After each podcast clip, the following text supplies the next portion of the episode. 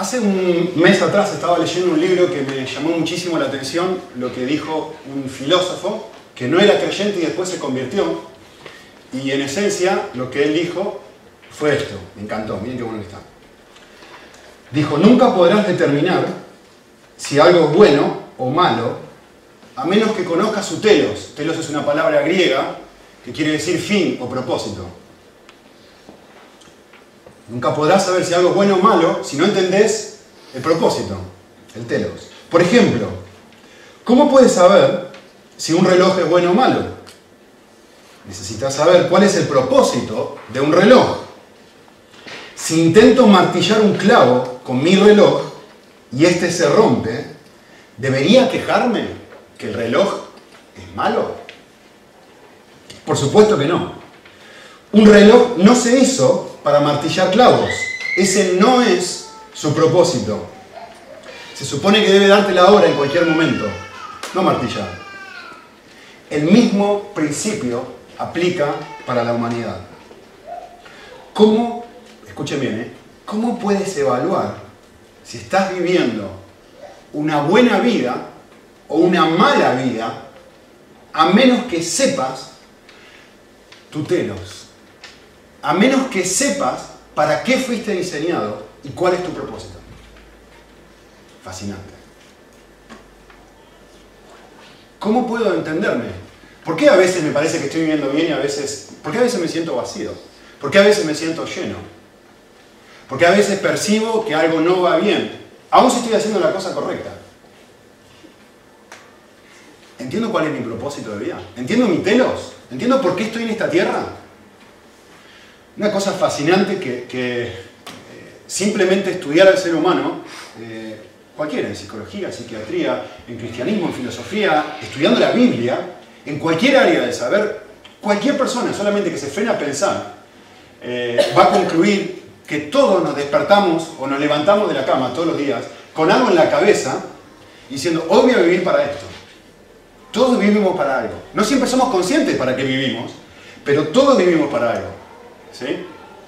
Si esto quiere funcionar. Cuando alguien te hace, o vos mismo te haces la pregunta, eh, ¿para qué estás viviendo? ¿Cuál es tu propósito de vida?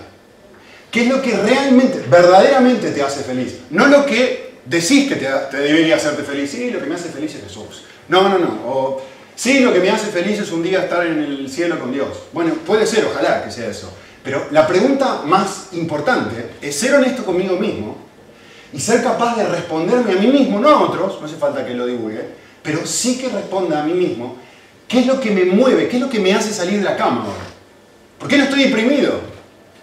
¿Por qué salgo afuera y digo, tengo ganas de vivir hoy? Y generalmente, casi siempre, cuando uno se hace la, la se contesta esta pregunta, casi siempre es algo externo a uno mismo. Eh, alguno puede poner su esperanza en, realmente lo que me mueve es en algún momento conseguir un novio, una novia. O, qué sé yo, eh, lo que realmente me mueve a vivir es, bueno, estoy haciendo un montón de cosas en el medio. Obviamente, no es que me levanto y lo único que hago es tratar de buscar un novio, no. Estoy trabajando, voy al colegio, pero si realmente examino qué es lo que mi corazón realmente quiere, y yo diría, con esto voy a ser feliz, es un novio, una novia, un mejor trabajo, que me asciendan en mi profesión, tener una cuenta bancaria más, larga, grande, estar cómodo, ver un partido de fútbol.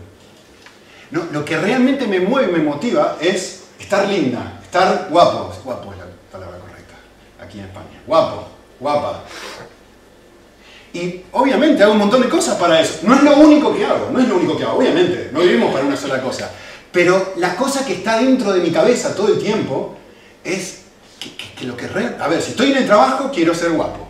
Si estoy en la iglesia, quiero ser guapo. Si estoy caminando por la calle, que nadie me llegue a ver este...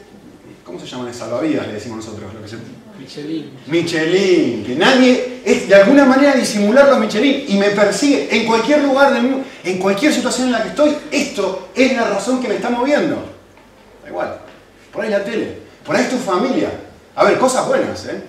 Lo que realmente me mueve es que mis hijos vayan a la Universidad Complutense Madrid, que tengan la mejor educación posible.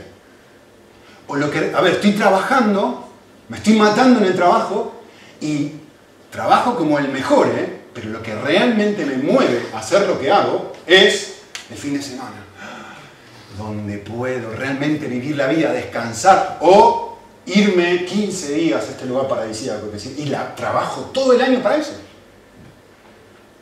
A ver, por ahí no soy consciente de esto. Por ahí yo vivo y pienso que estoy trabajando, ¿no? Pero no me freno a pensar, ah, entre paréntesis, aún el misterio puede ser esto. Hay un... Bueno, Jesús le dijo a la mujer samaritana, es muy interesante, Jesús le dijo a la mujer samaritana, nada, ni uno, ni dos, ni tres, ni cuatro, ni cinco maridos, ni el mejor marido del mundo, nada fuera de ti puede satisfacer tu sed más profunda. Nada. Ninguna de esta lista, ni ninguna de las cosas que tú podrías encontrar. No hay nada fuera de ti que realmente pueda llenar el vacío que sentís. No hay absolutamente nada fuera de ti. Yo soy la fuente de agua viva. Yo soy el único que dentro de ti y habitando dentro tuyo puedo llenarte, cambiarte y darte una razón diferente para vivir. Esto es lo que le dijo Jesús a la mujer samaritana. Eh, un novelista, esto es un novelista contemporáneo que, entre paréntesis, se suicidó, no era creyente, escribió esto y es fantástico. Escúchenlo un momento. No creyente, ¿eh? Dijo esto. Si funciona mi mando. Dijo esto. Todo el mundo adora algo. Todo el mundo, todos al mundo adora algo. La única elección que tenemos es a qué adorar. Y miren lo que dice, muy interesante, dice. Y la razón persuasiva para escoger una especie de Dios para adorarlo es que prácticamente todo lo demás te comerá vivo. ¿Qué está diciendo? Yo sé que, yo creo que no hay un Dios, pero sería, sería la mejor idea encontrar un Dios, porque cualquier otra cosa que vos le digas, voy a vivir para esto, te va a comer vivo. Y sigue diciendo esto. Si adorás el dinero y las cosas materiales, si ahí yace el significado de tu vida, entonces nunca tendrás lo suficiente y, y nunca sentirás que tienes suficiente. Esa es la verdad. Adora tu propio cuerpo, a tu belleza y a tu atracción sexual y siempre te sentirás feo. Y cuando el tiempo pase y la vejez se haga evidente, morirás un millón de muertes antes de que tus seres queridos te entierren. Ya, ya, vamos a llegar. Oh, Adora el poder y terminarás sintiéndote débil y atemorizado. Y siempre querrás tener más poder sobre otros para entumecer tus propios miedos. Adora tu intelecto, el querer ser visto como alguien inteligente y terminarás sintiéndote incapaz, un fraude, siempre al borde de ser expuesto. Mira, dice este autor, lo peligroso de estas formas de adoración no es que sean malas o pecaminosas. Lo peligroso es que son decisiones inconscientes. Y esta es la forma en que funcionamos por defecto. Lo peligroso de esto es que vivimos así y no nos damos cuenta. Eh, el otro día, hace un tiempo ya, leí un artículo en el diario El País acerca de Arnold Schwarzenegger y me pareció fantástico lo que decía el artículo, porque hablaba él mismo. Y lo que él confesaba en este artículo era lo que ustedes están mirando en la pantalla en este momento. Eh, estamos hablando de un hombre que ganó siete veces Mr. Olympia. Si ganar siete veces Mr. Olympia es como ganar siete veces Miss Universo o Mr. Universo, que en realidad es eso, Mr. Olympia. Es como ganar siete veces la Champions. ¿sí? O sea, mejor imposible. Y dice, él dice acerca de sí mismo, me miro al espejo y vomito. Pero dice otra cosa muy interesante, dice, nunca me sentí conforme con mi propio cuerpo. A ver, escuchen lo que este filósofo, este novelista estaba diciendo. Cuando no lo tengo, me destroza. Ah, me dan ganas de vomitar porque estoy viviendo para esto. Pero aun cuando lo tengo y soy el top de lo top, y soy siete veces Mister Olimpia, aún así estoy inconforme. Es fantástico lo que está diciendo. Y es verdad porque Dios lo dice de esta forma. aun cuando lo obtengo, soy, estoy inconforme. Y es muy interesante decir, si uno mira la vida, si uno vos, si mirás, lees Wikipedia y te desafío que hagas esto, mires cómo Arnold Schwarzenegger vivía, especialmente cuando era físico-culturista, cómo vivía su vida, es decir, qué hacía durante la semana. Y te vas a encontrar que tenía una rutina de, trabajo que lo único que hacía era ir al gimnasio. Ocho horas por día, papá, comía una comida y hacía esto. Y uno diría, vale, este hombre está viviendo para el gimnasio. No, no, el gimnasio es un medio. El gimnasio es un medio para un fin. Que es lo que este autor estaba diciendo. Inconsciente. Nosotros miramos y decimos, sí, sí, sí. Está dedicando todo el tiempo de su vida al gimnasio. Vive para ir al gimnasio. No, no, no, no, no, no. Vive para algo más. Vive para poder mirarse al espejo, mirar su cuerpo y sentirse bien consigo mismo. Pero es un esclavo porque jamás lo va a conseguir. Ni con siete metros limpia. Vive para su cuerpo. Muy interesante. Mi pregunta para arrancar y pensar es esta. ¿Y tú para qué estás viviendo? ¿Qué, te mueve? ¿Qué, cautiva tus pensamientos? ¿Qué, es lo que te mueve y te motiva a hacer lo que haces? Eh, es absolutamente esencial pensar y responder estas preguntas, porque si no, te las, si no respondes, vas a estar viviendo para algo, como lo que dijo este autor, vas a estar viviendo para algo que te va a destrozar, que te va a dejar vacío. Y no vas a poder entender por qué me siento así. ¿Por qué me siento tan vacía? ¿Por qué me siento tan vacío? ¿Por qué siento que la vida no tiene sentido? ¿Por qué no tengo un motor? ¿Por qué no me siento motivado a hacer cosas? Porque no me siento a frenar y a reflexionar. Aún el ministerio me puede engañar. Aún las cosas buenas como la familia o el trabajo, lo que sea, me pueden engañar y decir, en realidad estoy viendo para otra cosa. Y esto es un medio para eso. Así que yo quiero hacer algo ahora. Vamos a mirar el libro de Nehemías y vamos a mirar todo el capítulo 1 rápidamente. Acá hay un montón de cosas muy, muy valiosas, mucha información. Yo no voy a mirar todo el detalle del libro, pero sí voy a mirar unas cositas claves. Lo primero que quisiera hacer es mostrarles, obviamente lo que vamos a ver es para qué vive Nehemías, ¿no? Está muy claro. Eh, y quisiera que, nos frenemos a mirar versículo 1 al 3, poquito acerca de dos observaciones quisiera hacer sobre esto. Miren lo que dice el versículo, al comienzo del libro. Palabras de Nehemías, hijo de Acalías. Aconteció que en el mes de Quisleu, en el año 20, estando yo, ¿dónde estaba Nehemías? Lo primero que el texto nos informa es que estaba en un palacio. Y esto es muy interesante. Algunas traducciones dicen fortaleza. Estaba en la capital del imperio persa y estaba viviendo en un palacio. Esto es fantástico. Y, quiero que lo piensen un momento, porque acá hay una pequeña contradicción. ¿Qué, qué mm, eh, nación, de qué nacionalidad es Nehemías? Judío. Judío. A ver, a ver, a ver un momento. ¿Qué hace un hombre judío en, en una posición de autoridad en un palacio persa? Como que no encaja la cosa, ¿no? Este hombre es un hombre tan inteligente, tan capaz, tan hábil, eh, tan exitoso, tan asombroso, que el rey persa le dice, yo quiero que tú seas el segundo después que yo. En el palacio. Segunda observación que quisiera hacer de este texto es esto. Eh, a ver, está viviendo súper bien, ¿no? en un palacio. Y dice, y vino Ananí, versículo 2, uno de mis hermanos, con algunos hombres de Judá, y les pregunté por los judíos que habían escapado y que habían eh, sobrevivido a la cautividad y por Jerusalén. La segunda cosa importante que nos informa este pasaje, si me pasa esto, vas a tener que ayudarme Samuel, se nos informa que él toma la iniciativa para preguntar sobre el pueblo. ¿Notaron eso?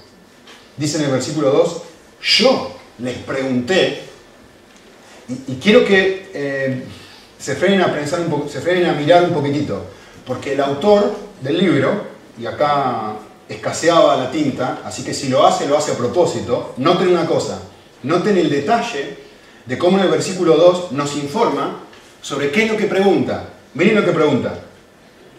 Eh, dice, y les pregunté, por los judíos, los que habían escapado y los que habían sobrevivido a la cautividad y por Jerusalén. es decir, ¿qué nos está mostrando esto? Estas cuatro cosas que nos dice. Que está realmente interesado.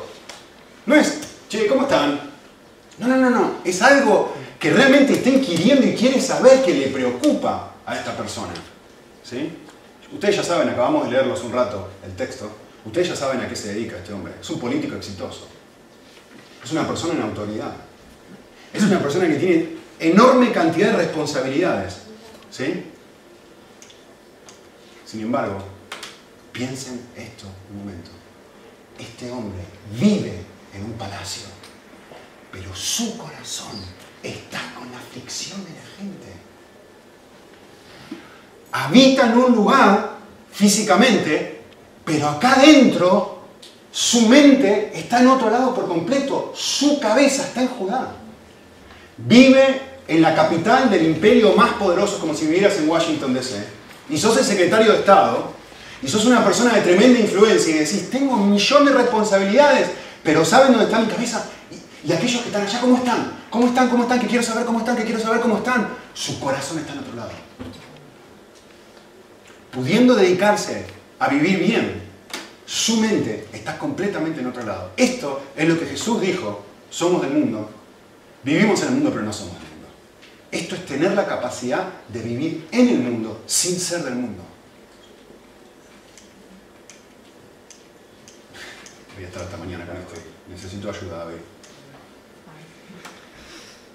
Es tener un- una visión, es tener un propósito de vidas, un telos que nos atrapa y que nos motiva al punto que nos libera de la atracción de vivir un palacio y nos impulsa a vivir para otra clase de reino. Y les pregunté por los judíos, y les pregunté por la ciudad, y les pregunté por los que se habían ido, y les pregunté por los que estaban ahí. Pero estoy viviendo en un palacio. Sí, sí, bárbaro, estoy viviendo en un palacio, pero mi corazón está en otro lado. Muy bien, esa es su situación. Lo que va a hacer ahora, todo el resto del capítulo, a partir del versículo 4, es eh, hacer una oración. Después de enterarse cuál es la situación de este pueblo, el pueblo está lejos, están sufriendo, están pasando mal, no hay un muro que está construido alrededor de la ciudad, él va a hacer una oración. Y la oración lo que va a hacer es revelarnos qué es lo que hay dentro de su corazón. ¿sí? Y acá hay tanta cantidad de información que lamento decirles que no puedo mostrársela toda, pero sí quisiera hacer algo. Les voy a dar seis palabras claves. ¿sí? Si tuvieran su bosquejito podrían seguirlo, pero lo van a ir siguiendo cada uno de ustedes en su Biblia. Seis palabras claves que resumen la idea de cada uno de los versículos que voy a mirar. Va, la idea de los eh, nueve versículos que quedan. Fíjense, miren juntos el versículo 4. Dice así. Y cuando oí estas palabras, o sea, le acaban de informar cuál era la situación, ¿no? Miren lo que sucede. Y cuando oí estas palabras, me senté y lloré. E hice duelo por algunos días. Y estuve ayunando y orando delante del Dios del cielo. La primera palabra clave ahí es lamentación. Esto es lo que vemos en el corazón de Jeremías. Alguien dijo una vez esto y me encanta, me encanta. Dice así, el llamado de Dios comienza con una ira santa, o si querés decirlo, con un dolor santo, por una situación presente. ¿Cómo sé que Dios me está llamando? ¿Cómo sé que Dios quiere, me está diciendo, "Este, te, te quiero, te quiero cambiar tu propósito de vida? Quiero que vivas para algo más alto y más grande que tú mismo. Cuando uno analiza, una, cuando uno mira una situación y lo destroza como lo destroza Nehemías, y lloré, noten el detalle, ¿eh? me senté, no es que dije, uy, están mal, pobrecitos. No, no, no, me senté y que no pude contener las lágrimas.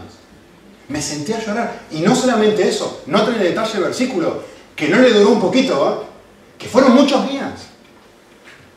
Esto es algo que lo consume. Esto es algo que lo destroza internamente a esta persona. Mi pregunta para ti es, ¿qué hace eso en tu vida? ¿Qué es lo que sentís que te da una sensación de, dolor santo, ira santa? Nadie está haciendo nada, nadie está haciendo nada con los pobres. Vamos a pensar en nuestra iglesia. ¿Quién está haciendo algo para la gente pobre de este lugar? Yo paso caminando por ahí y me duele, me destroza, me hace llorar. ¿Quién está evangelizando? ¿Quién está discipulando? ¿Quién está haciendo esto? ¿Quién, ¿Quién está haciendo algo por los niños? ¿Quién está haciendo algo por la gente que no tiene?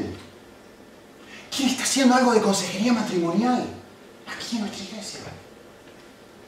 ¿Quién está haciendo algo con los estudiantes universitarios? A mí me rompe el corazón eso. ¿Quién está haciendo algo por los estudiantes universitarios que están acá a 200 metros? ¿Quién está haciendo algo por ellos? Eh, nadie hace nada. ¿Quién está? No sé, no tiene que ser algo tan grande. ¿Por qué no están las luces bien? Nadie está cambiando las luces. El desafío es esto.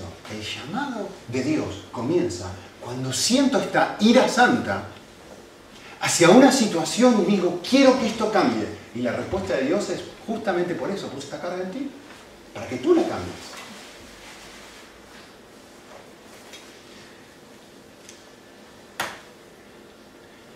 El obrar de Dios se caracteriza por un dolor que te persigue. Yo les cuento uno mío, una cosa mía, es algo que me persigue a todos lados. Esto te sigue donde vas. Es que vas y tomas un, un tren y te vas a Madrid y te duele la gente pobre. Y te vas a, Granada y te duele la gente pobre. Y te vas a Madrid y te duele la evangelización. Y te vas a Granada y te duele la evangelización. Y te vas a Madrid y te duele que hay gente que no conoce a Cristo. Y te vas a Granada y te duele que hay gente que no conoce a Cristo. Te persigue este dolor te persigue, que no te puedes dormir, que no puedes hacer nada al respecto, porque es una carga que el Señor está poniendo dentro de tu corazón. Así que mi pregunta para ti es, ¿qué te duele? ¿Qué te duele al punto de transformarse en una oración como hace Él? ¿Qué te duele al punto que te hace llorar? ¿Qué son las... A ver, no tiene que ser lo mismo que a mí, es algo particular. Dios nos hizo especiales. A ti te tiene que doler probablemente algo distinto de lo que me duele a mí. O por ahí coincidimos y formamos un equipo y juntos hacemos evangelización. O da igual lo que hagamos. ¿Qué destroza tu corazón? Así que mi desafío para ustedes es este. Si funciona esto. Que el deseo de Dios para mí y el deseo de Dios para todos es que nos sintamos cargados. Voy a seguir batallando con esto todo el día. Y, y quiero que noten algo que dice el versículo 4. Es un detalle al final del versículo 4 que es fantástico. ¿eh? Dice así, cuando di estas palabras, me senté y lloré e hice duelo, y dice, por algunos días, y estuve ayunando y orando delante del Señor, y dije, gracias, y dije, ¿qué está mostrando esto? Esto está mostrando que este dolor y esta carga que siente Nehemías lo acompaña a lo largo de toda su oración. No es un momento puntual al inicio de su oración. Es un estado a lo largo de toda la oración. ¿Que cuánto dura la oración? Varios días. Lean el versículo en detalle y se van a dar cuenta que no es, bueno, sentí este dolor y luego oré. No, no, no. Lean el versículo, dice, sentí este dolor y este llanto durante muchos días y durante ese tiempo oré estas cosas. Así que no se trata de una emoción pasajera. Se trata de una carga que solamente el Espíritu de Dios puede producir en el corazón de una persona. Así que lo que yo estoy tratando de hablarles no es simplemente de un sentimiento que puedes sentir ahora o cuando te estás dando una ducha, cuando miras una película que a los 10 minutos se acaba. Es un cambio de razón de vivir, que ahora vivís para otra cosa distinta para la que estabas viviendo antes. Es un cambio de anhelo interno de vivir para algo mucho más grande que yo mismo, que construir mi propio palacio. Así que mi, mi pensamiento para ti es el siguiente. Si no hay nada que te duele, hoy, si no hay nada que te carga, hoy, merece la pena preguntarme esto. ¿Y por qué el Espíritu Santo me está haciendo esto en mi vida ¿Qué tengo? ¿Un Espíritu Santo diferente al de Nehemías? ¿Por qué no tengo cargas? ¿Por qué no estoy llorando? ¿Por qué no me estoy lamentando por una situación que yo miro y digo, me duele esto? ¿Por qué no tengo ira santa? ¿Por qué? Creo que la, respuesta nos la dio el mismo filósofo al principio, ¿no? Si en este momento no tengo carga, es porque en este momento estoy viviendo para otra cosa. Es muy simple. Si sos honesto contigo mismo, te vas a dar cuenta que no es que te levantás y no vivís para nada. No, no, estoy subsistiendo en, el- en la vida. No, no, no, no, no. Estás viviendo para algo. Quizá inconscientemente estás viviendo para algo. Para tu cuerpo, para tu trabajo, para tu dinero, para lo que sea. Para algo estás viviendo. El desafío es preguntarte, ¿para qué estás viviendo? ¿Para qué estoy viviendo yo? Pues hay un montón de razones, un montón de opciones. Vos tenés que analizar la tuya propia. Porque si no tengo carga por algo, como dijo Jesús, es muy clarito, Jesús fue muy claro. No puedo tener dos señores. No puedo estar dominado por dos cosas. Porque a uno voy a amar y al otro voy a odiar. No puedo tener el corazón dividido. Tengo que tener un amo. No estoy hablando de que no puedo amar muchas cosas, pero tengo que tener una cosa que amo por encima de cualquier otra. Porque eso es lo que me va a dominar. Y lo que muchas veces, voy a seguir con este ejemplo porque es que usé, me domina, ¿qué me domina? ¿Cómo me veo en el trabajo físicamente? ¿Cómo me veo en la iglesia físicamente? ¿Qué me domina? ¿Cómo Arnold Schwarzenegger? Mi físico, mi cuerpo. O el dinero, o lo que sea. ¿Qué me domina? ¿Qué me mueve? Desafío. Segunda palabra clave, son seis. Versículo 5, dice así. Y dije, te ruego, oh Dios, te ruego, oh Señor, Dios del cielo, grande y temible, Dios que guarda el pacto y la misericordia para aquellos que le aman y que guardan sus mandamientos. Eh, yo quiero que noten algo. Aquí la segunda palabra clave es adoración. La primera era lamentación, la segunda es adoración. Nehemías comienza su oración diciendo, hay un Dios en el cielo. La situación en la que está el pueblo es terrible, pero hay alguien al que yo puedo acudir. Y esto es muy valioso. ¿eh? Nehemías no dice. Le duele la realidad de su pueblo y no dice, fantástico, yo puedo hacer algo. ¿Notaron eso? Le duele la realidad de su pueblo y lo que Nehemías dice es, el único que puede hacer algo es Dios. Nehemías dice esto, Nehemías dice, cuatro veces describe a Dios y dice, primero dice, te ruego, es decir, tú tienes que hacer esto. Dios del cielo, ¿qué está diciendo? Tú sabes lo que está pasando. Tú miras todo, tú controlas todo. Dios grande y temible, ¿qué está diciendo? Tú tienes poder, tú tienes la capacidad de cambiar esto. El Dios que guarda su pacto es lo próximo que dice. Tú has prometido que vas a orar, Señor. Y lo cuarto que dice es, tú eres un Dios que guarda la misericordia. En ti hay amor. No solamente has prometido que vas a orar, sino que quieres hacerlo. Esto es fantástico. Nehemías no va, mira, le duele y dice, yo voy a hacer algo. No, Nehemías mira, le duele y dice, tengo que acudir a Dios porque es el único que puede hacer algo. Eh, es alguien que conoce que los cambios reales en el mundo solo se suceden con el apoyo de Dios. Tercera palabra. Tercera palabra. Versículos 6 y 7. Nehemías sigue orando. Y la palabra clave aquí es la palabra confesión. La primera fue lamentación. La segunda es adoración. Y la tercera es confesión. Noten lo que dice en versículos 6 y 7. Que estén atentos tus oídos y abiertos tus ojos para oír la oración que yo ahora hago delante de ti. Delante de ti, día y noche, por los hijos de Israel tus siervos, confesando los pecados que los hijos de Israel, y noten el plural aquí, hemos cometido contra ti. Sí, yo y la casa de mi padre hemos pecado contra ti. Y en versículo 7 insiste y dice, hemos procedido perversamente, no hemos guardado tus mandamientos, no hemos guardado tus estatutos, no hemos guardado las ordenanzas que nos mandaste a tu siervo Moisés. ¿Qué es lo que está diciendo Nehemías? ¿Qué es lo que dice? Nehemías dice esto, miren, esto es lo que dice Nehemías. Si nadie cambia las luces de la iglesia, es mi culpa. Se incluye. Dice, si nadie está evangelizando afuera, es mi culpa. Si nadie está discipulando, es mi responsabilidad. Si nadie se ocupa de la gente, de los estudiantes, si nadie se ocupa de la gente mayor, es mi responsabilidad. Él está diciendo, es mi culpa.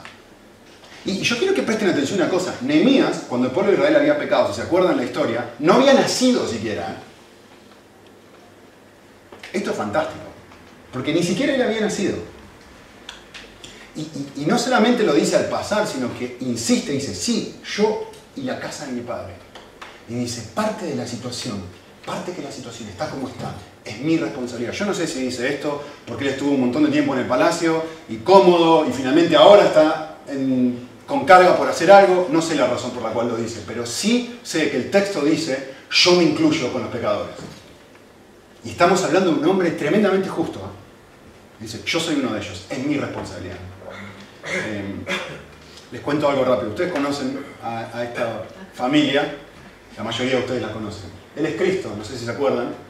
Eh, Cristo es un médico que, si se acuerdan, estuvo aquí hace unos meses y él era un médico en la India. Esto es cuando vinieron a visitarnos aquí a España. Em, y lo, vimos con mi esposa en Estados Unidos hace un par de meses y la verdad que fue, para mí fue tan alentador verlo.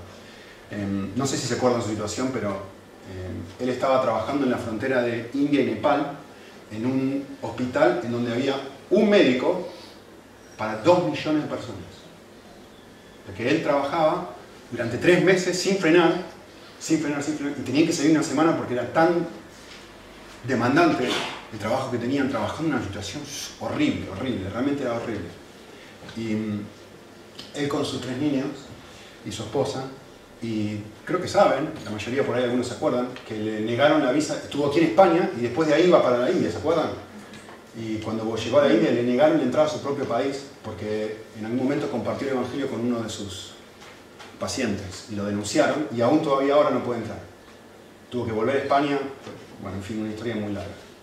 La cuestión es que ahora está en los Estados Unidos y les quiero decir qué está haciendo. Es fantástico. ¿Saben qué está haciendo ahora? Está trabajando como médico. ¿Ustedes saben cuánto gana un médico en Estados Unidos? La palabra corta es mucho. Mucho. ¿Saben qué está haciendo mientras tanto? Nos fuimos a comer con él y nuestra familia a la casa de él y nos contó lo que está haciendo. Eh, nos dijo, Nico, un día estábamos orando con mi esposa y investigamos una página web que decía que en Texas, donde nosotros estábamos, que en Texas hay 4.000 niños huérfanos que no tienen familia. Y él dijo esto. Dijo, me puse a pensar algo. Con la cantidad de iglesias que hay en Texas, mucho más que 4.000. mucho más que 4.000 iglesias. Si solamente una sola, una sola familia dentro de esas 4.000 iglesias adoptara un solo niño, no habría niños huérfanos en todo Texas. ¿Saben lo que está haciendo ahora? Dijeron, lo que vamos a hacer nosotros, nos contaron, es, estamos dispuestos a adoptar entre tres y cinco hermanitos, hispanos, porque nadie los quiere. Y vamos a adoptar, si nos dan tres, tres, si nos dan cinco hermanitos, cinco. ¿Por qué esa cantidad de niños? Le digo yo. Dice, sí, porque nadie quiere adoptar tantos, niños, tantos hermanitos juntos y no queremos que se rompa la familia. mías pudiendo vivir en un palacio, ganando fortunas como médico en los Estados Unidos, su corazón está en otro lado. Y mientras lo dejan volver a la India, estoy haciendo crecer a mi familia al doble, estoy salvando niños. Pudiendo vivir en mi palacio tranquilo, sin que nadie me moleste. Nehemías. Sí, sí, puedo ser un médico. Sí, sí, por supuesto puedo ganar dinero. Y de hecho, gana, ahora gana bastante dinero. La única forma que el gobierno le permite sostener una familia de 8, o de 9, o de 10, no sé cuánto van a ser, pobrecito.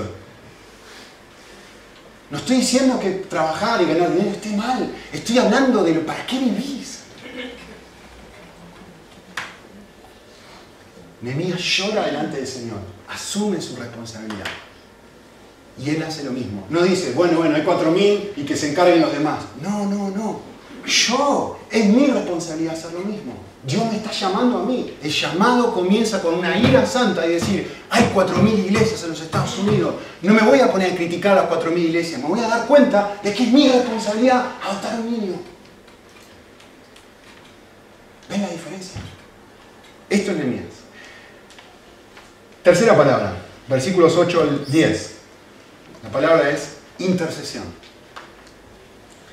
Esto es lo que va a hacer Nehemías ahora. Acuérdate de la palabra que ordenaste a tu siervo Moisés, diciendo, si sois infieles y yo, yo dispersaré entre los pueblos, pero si os volvéis a mí, guardad mis mandamientos y los cumplís. Aunque vuestros desterrados estén en los confines de los cielos, de allí os recogeré y los traeré a un lugar que he escogido para hacer morar allí mi nombre. A ver, es fantástico que en su oración no dice esto. Bueno, ahora que tengo un corazón tan roto y un corazón tan... Ahora que soy tan bueno y que realmente soy una persona fantástica que no vive para construir su propio palacio, sino que vive para ti, por favor, escuchame oración. No dice eso. Lo que dice es otra cosa. Lo que dice es, tú eres un Dios que guarda su pacto. Tú eres distinto a nosotros. Nosotros nos desviamos. Nosotros nos vamos para cualquier lado. Pero la respuesta de oración a Dios no se basa en lo increíble que es mi obediencia. La respuesta a la oración, según lo que acaba de decir Nehemías, se basa en el nivel increíble de la fidelidad de sus promesas. Se basa en el hecho de decir, tú has prometido, Señor, tú has prometido actuar, tú has prometido hacer algo. Y esa es la expectativa. Y aquí hay una frase que es, para mí es demoledora, para pensar un momento, que es el final del versículo 9, y quiero que le presten atención, porque es muy, muy, buena, porque nos está hablando de para qué vive Nehemías, ¿ok? Así que miren un segundito. Final del versículo 9 dice esto. Dice, esto es lo que tú has prometido. Los traeré al lugar que he escogido. Miren el propósito al final del versículo 9. ¿Para qué? Para hacer morar allí mi nombre. Esto es lo que quiere Dios. Esto es, a ver, voy a construir un muro. Voy a poner un montón de piedras alrededor. No, no, no, no, no, no entendés. Esto es lo externo. Pero ¿qué es lo que Dios quiere? ¿Qué es lo que yo quiero? Lo que yo quiero es que ahí more el nombre del Señor. Esto es lo que yo realmente quiero. El propósito, lo que me está moviendo, dice Nehemías, y lo que mueve a Dios, la oración que realmente te hago, lo que quiero buscar al construir estos muros, es que el nombre de Dios more allí. Ese es el objetivo de Nehemías. Lo que realmente Nehemías quiere es esto, que a la presencia de Dios esté ahí y que al Dios mostrar su gloria, otros lo puedan disfrutar. Eso es lo que quiere. ¿Qué quiere decir esta frase que more allí su nombre?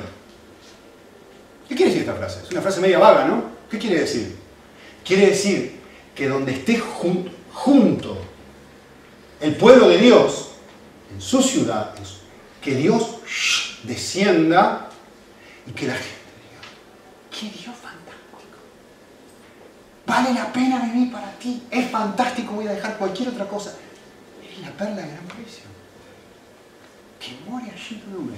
Les cuento rápido algo más no suelo, yo creo que es la primera vez desde que ustedes me conocen hace como 4 o 5 años ya, que voy a decir algo sobre mi agencia misionera. Nunca, ni siquiera le he mencionado, pero hoy merece la pena decirlo. Eh, cuando estuve en, Estados Unidos hace unas semanas atrás, iba a la oficina cada día.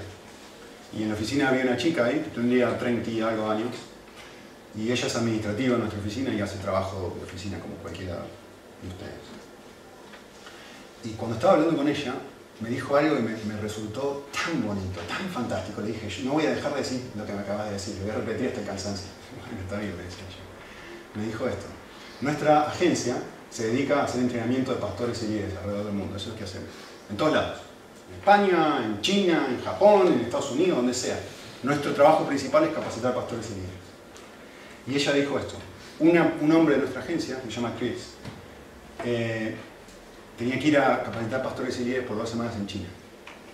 ¿Saben lo que hizo ella? Me dijo, dijo esto, yo eh, dije, ¿qué estuviste haciendo la semana pasada? No, la semana pasada me pasé toda la semana cuidando a los niños de Cris. ¿En serio? Sí, me pasé toda la semana cuidando a los niños de Cris, después del trabajo, ¿no? Y le dije, ¿por qué hiciste eso? Ah, dijo ella. Cuando yo cuido a los niños de Cris, Antonia, su esposa, se siente más liberada para poder descansar. Tiene seis hijos. ¿eh? no que tiene uno o dos, tiene seis. Como este hombre está lejos, su esposa Antonia se siente más liberada para poder dejarlo a Chris ir y tomar un descanso. Y dice, como su esposa Antonia se siente liberada para que Chris, para dejarlo a Chris ir a China, Chris tiene la posibilidad de ir a China y capacitar pastores. Y como Chris tiene la posibilidad de ir a China y capacitar pastores, la iglesia de China es edificada. Y como la iglesia de China es edificada, em, el país de China es ganado para Cristo. Y como el país de China es ganado para Cristo, Dios es glorificado. Allí mora su nombre. Sí, sí, estoy cuidando niños. No, no. Estoy en China haciendo morar el nombre de Dios allí. Eso es vivir para algo más alto. ¿Se dan cuenta cómo funciona la cosa? Puedo estar cuidando niños, puedo estar poniendo una pared, levantando una pared, que es lo que dice el libro de Nehemías.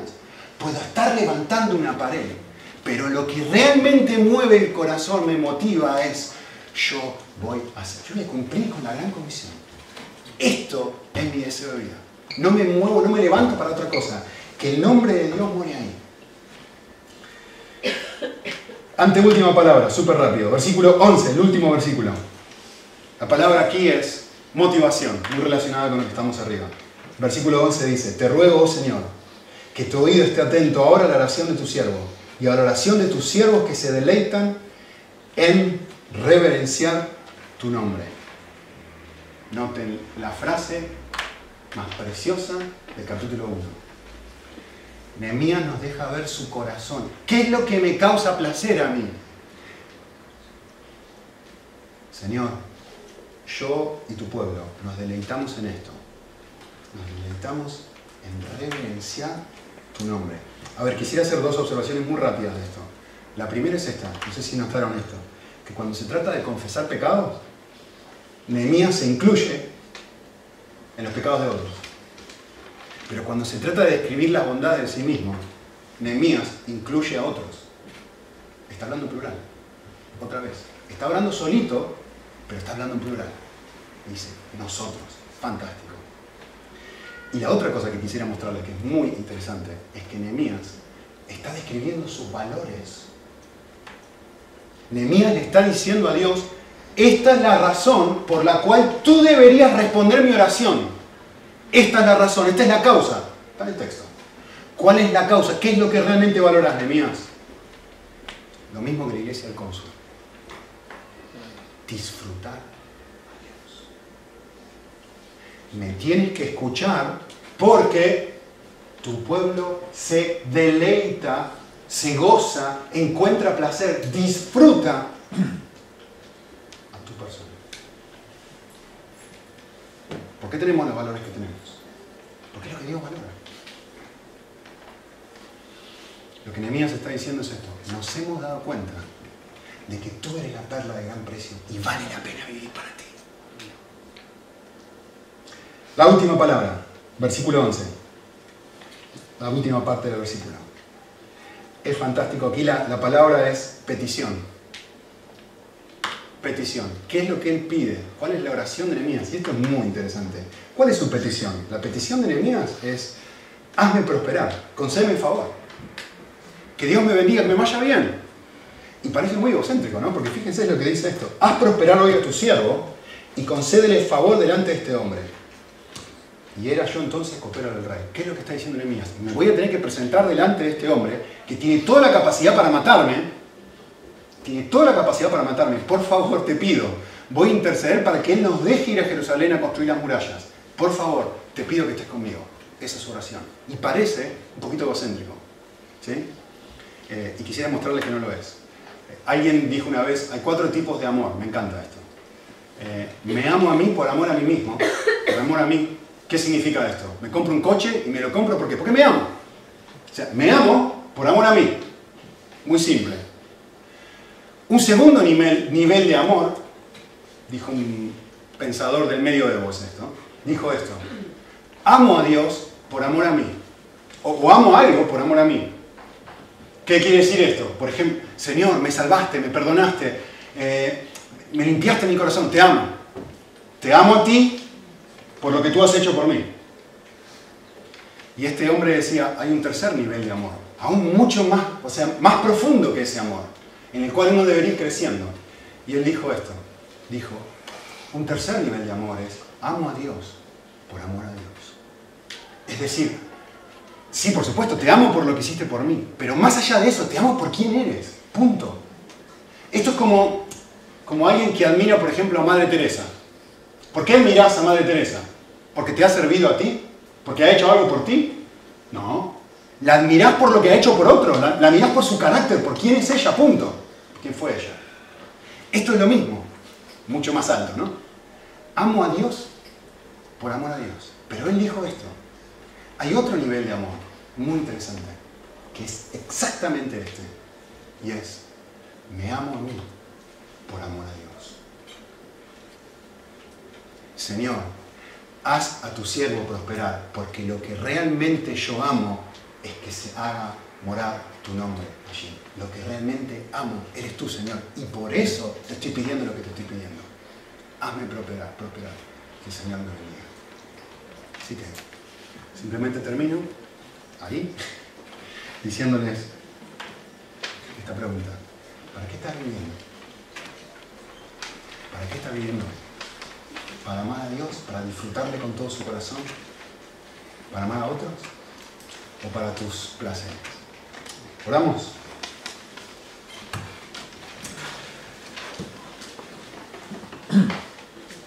Señor, nuestra, nuestro deseo más grande y nuestra oración es eh, vivir en el mundo pero no ser del mundo. Sí, es verdad, hacemos un montón de cosas. Trabajamos, tenemos familia, cuidamos el cuerpo, pero no vivimos para eso. No vivimos para cuidar el cuerpo. O no queremos, mejor dicho, vivir para cuidar el cuerpo. Sí, trabajamos, por supuesto que trabajamos y bien y fielmente, pero no queremos vivir para trabajar. Por supuesto que tenemos cosas materiales y las disfrutamos, pero no queremos vivir para las cosas materiales. Está muy claro que tenemos familia y los amamos, pero no queremos que eso sea nuestro motor de vida. Queremos que haya algo más alto, Señor, que eres tú, que eventualmente cautive nuestro corazón y nos motive a vivir de una manera completamente diferente a la que solemos vivir, Señor. Que nos despierte a la mañana diciendo, quiero vivir para ti, Señor. Quiero vivir para otros, quiero vivir para el gran mandamiento, quiero vivir para la gran comisión. Señor, que despiertes en cada uno de nosotros esta clase de placeres, de disfrutarte y lograr que otros te disfruten. Traer tu reino a la tierra, Señor, que es la oración del Padre nuestro, como un colaborador tuyo, dependiendo exclusivamente de ti, Señor. No, con nuestra fuerza, sino como Nehemías hizo, Señor, reconociendo que si tú no obras en nuestro corazón, por supuesto que no podemos hacer nada. Pero comenzá en esta iglesia con un profundo sentido de lamentación, con un profundo sentido de carga, de dolor en nuestros corazones, que empieces a despertar en la iglesia eh, a, cada uno de nosotros una, una, pasión especial por algo distinto y que haya mucha gente que moleste a David, que moleste a Jorge y que les digan, quiero hacer algo, quiero hacer algo, quiero servir al Señor aquí, quiero servir al Señor aquí. Que no, que no haya que perseguir a nadie, sino que sea al revés, como Nehemías, que inquiramos, que preguntemos, que molestemos, que te molestemos a ti y que tengamos una pasión por traer tu reino a esta tierra, Señor. Te lo pedimos para tu gloria, Señor, que finalmente es la razón por la cual hacemos todo.